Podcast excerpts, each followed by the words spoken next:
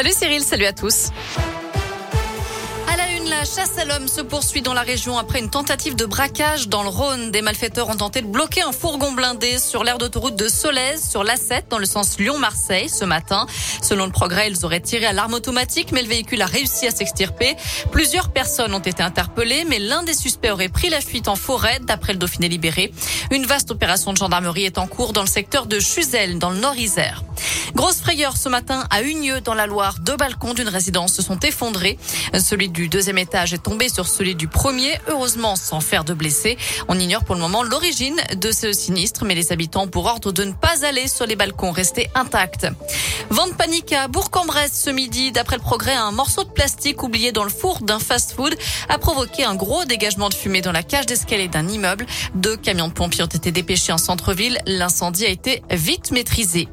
Plus de 400 kilos de drogue cachés au milieu des pastèques. Les douaniers de Lyon ont intercepté un poids lourd mardi sur l'autoroute A7 au péage de Reventin-Vaugry. Entre les palettes de pastèques, ils ont découvert plus de 300 sacs contenant de l'herbe de cannabis. Le chauffeur a dit ignorer la présence de la drogue dans son chargement. Il devait être jugé aujourd'hui au tribunal de Vienne. C'est parti pour la 72e foire internationale de Saint-Étienne. 200 exposants sont installés jusqu'au 4 octobre au parc des expos. La maison, la mode, l'automobile, de nombreux secteurs sont représentés. Il y aura aussi des journées à thème prévues pour les seniors, les femmes, les enfants ou les étudiants. Aujourd'hui, jour de l'ouverture, l'entrée est gratuite. On vous a mis toutes les infos, les horaires et les tarifs sur l'appli Radescoop et notre site internet Dans le reste de l'actu en France, au moins cinq ministres français espionnés. Leurs téléphones ont été infectés par le logiciel espion euh, Pegasus, d'après Mediapart. Un logiciel commercialisé, je le rappelle, par une société israélienne. Lui a été ministre plusieurs fois dans les années 80 et 90, notamment ministre de l'Intérieur et de la Défense. Le socialiste Paul Kiles est décédé. Il avait 79 ans. Un mot de foot, c'est la huitième journée de Ligue 1 qui se profile. Saint-Etienne reçoit Nice demain à 17h au stade Geoffroy Guichard.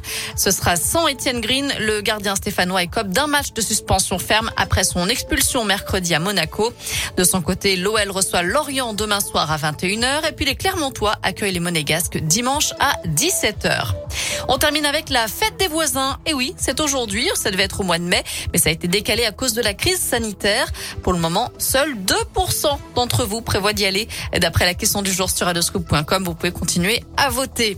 Voilà pour l'essentiel de l'actu. Côté météo, cet après-midi, on garde encore un beau soleil, du ciel bleu, des températures plutôt clémentes. Hein. Les maximales sont comprises entre 24 et 26 degrés.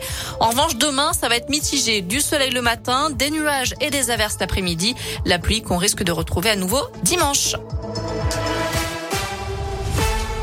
Merci.